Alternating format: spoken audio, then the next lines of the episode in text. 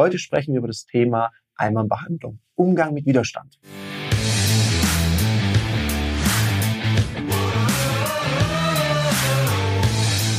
Herzlich willkommen bei dem Podcast Die Sales Couch Exzellenz im Vertrieb mit Tarek Abodela. In diesem Podcast teile ich mit dir meine Learnings aus den letzten 20 Jahren Unternehmertum und knapp 30 Jahren Vertrieb.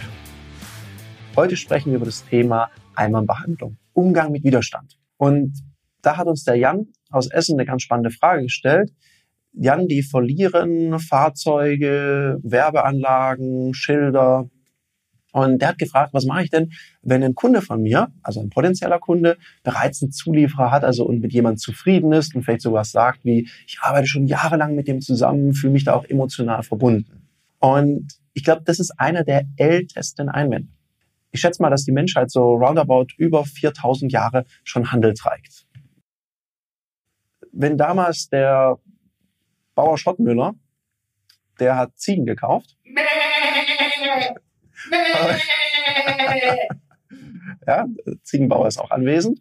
Und dann kommt der, der Huber und sagt, ey, möchtest du Ziegen kaufen? Dann sagt der Bauer Schottmüller, kaufe ich schon beim Ziegenpeter. Das heißt, ich habe schon Lieferanten. Das ist ein steinalter Einwand. Und es ist ja eigentlich schade, dass wir Verkäufer seit 4000 Jahren so evolutionär nichts entwickelt haben, was da so richtig gut funktioniert. Weil das ist ja ein bisschen schade. Oftmals höre ich das so, wenn ich in Telefonbegleitung bin, dann sagt der Kunde, ach Mensch, ich bin da zufrieden, ich habe da schon was. Und dann höre ich so ganz oft, ach Mensch, das ist ja schade, da kann man wohl nichts machen. Dann sagt der Kunde, ja genau, und dann so, schönes Leben, tschüss, bis zum nächsten Mal. Ich glaube, da gibt's was. Und natürlich kann man mit Humor arbeiten. Humor ist immer klasse. Wichtig bei Humor ist halt, es ist nur lustig, wenn beide lachen. Also da gibt es ja unendlich viele Sprüche. Wenn man sagt, ich bin zufrieden, kann man sagen, ach, es gibt eine Steigung von zufrieden, es ist super dubi zufrieden und das geht nur bei mir und was auch immer, so eine dicke Behauptung aufstellen. Das mag funktionieren oder auch nicht. Ich bin großer Fan von Methode. Weil Methode ist für jeden geeignet und da kann der eine eine Prise Humor dazu machen und der andere, dem so Sprüche klopfen nicht so liegt, kann es halt auch weglassen. Und die Methode, die sich hier sehr bewährt hat, wir nennen das unser Holon 2. Das ist eine Methode in vier Schritten. Und da geht es auch darum, dass die Beziehung zwischen dem potenziellen Kunden und mir auf einem guten Niveau bleibt, ohne dass ich ihm sowas entgegenhaue. Und das beginnt, indem ich einfach mal als erstes dem Kunden sage, hallo lieber Kunde, ich habe dich gehört. Also ich nehme den Einwand erstmal an. Als zweites gehe ich her und stelle so eine kleine Weiche.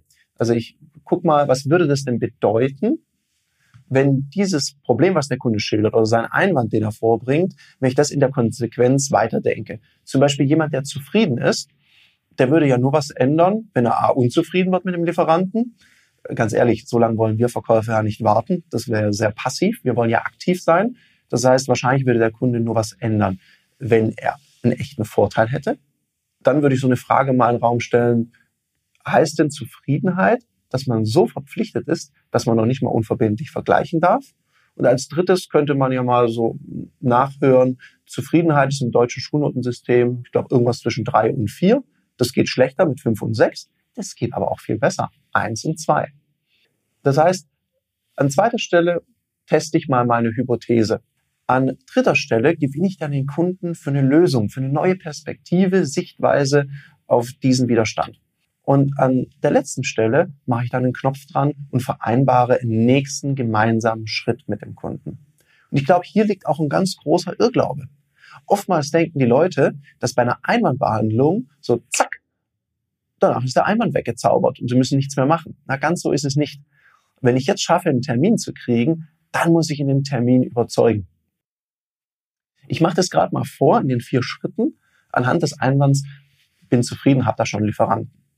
Ich nehme da als Beispiel mal den Herrn Huber und sage dann so, mh, danke Herr Huber, dass Sie mir das gleich so offen sagen. Das heißt also, Sie sind da momentan zufrieden und sehen da jetzt keinen Handlungsbedarf. Aha, okay. Mhm. Vielleicht machen Sie es ja so wie viele andere Unternehmen auch. Die würden ja nur was ändern, wenn sie einen echten, echten Vorteil hätten. Sonst wäre es ja auch irgendwo Quatsch. Okay, das machen Sie genauso. Jetzt nehmen wir mal für einen Augenblick an, wir beide hätten uns zusammengesetzt und hätten innerhalb von einer Viertelstunde, 20 Minuten so einen echten Vorteil für Sie rausgearbeitet. Hätte sich der Termin dann gelohnt?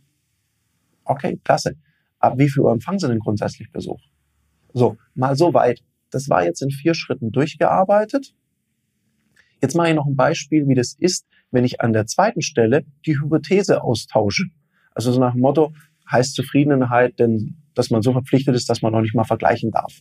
Das mache ich gerade eben mal vor. Wir nehmen wieder den Herrn Huber.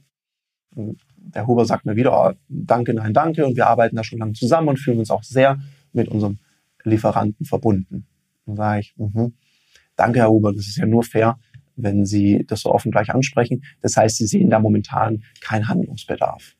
Mhm, okay. Jetzt sagen Sie mal, wenn, wenn Sie mir sagen, Sie sind zufrieden, bedeutet denn Zufriedenheit, dass Sie dem Lieferanten so verpflichtet sind, dass Sie noch nicht mal unverbindlich vergleichen dürfen? Haben die Ihnen das verboten? Ganz so ist es nicht, okay? Das heißt also, es bräuchte da schon so eine Steigerung. Mhm, okay. Das heißt also, Sie machen so wie andere Unternehmen auch. Sie würden da nur was verändern, wenn eine Steigerung für Sie drin wäre und auch wirklich nur dann. Okay. Jetzt nehmen wir mal für einen Augenblick an, wir beide hätten uns zusammengesetzt und würden so eine Steigerung miteinander hinbekommen. Hätte sich die Viertelstunde, 20 Minuten, hätte sich das gelohnt für Sie. Klasse, dann machen wir das doch. Ab wie viel empfangen Sie denn grundsätzlich Besuch? Das sind jetzt mal zwei Varianten, wie man mit diesem einfachen Einwand umgehen kann. Ich wünsche dir ganz viel Spaß beim Umsetzen, beim Ausprobieren und lass uns doch wissen, wie gut es geklappt hat. Viel Erfolg dabei. Das war eine Folge von Die Sales Couch. Danke, dass du hier deine Zeit investiert hast und bekanntlich bringt ja die Investition in dich selbst die beste Rendite. Und eins noch, ganz wichtig, vom Zuschauen ist noch niemand Meister geworden. Also, setz die Erkenntnisse, die du aus diesem Podcast gewonnen hast, für dich persönlich um.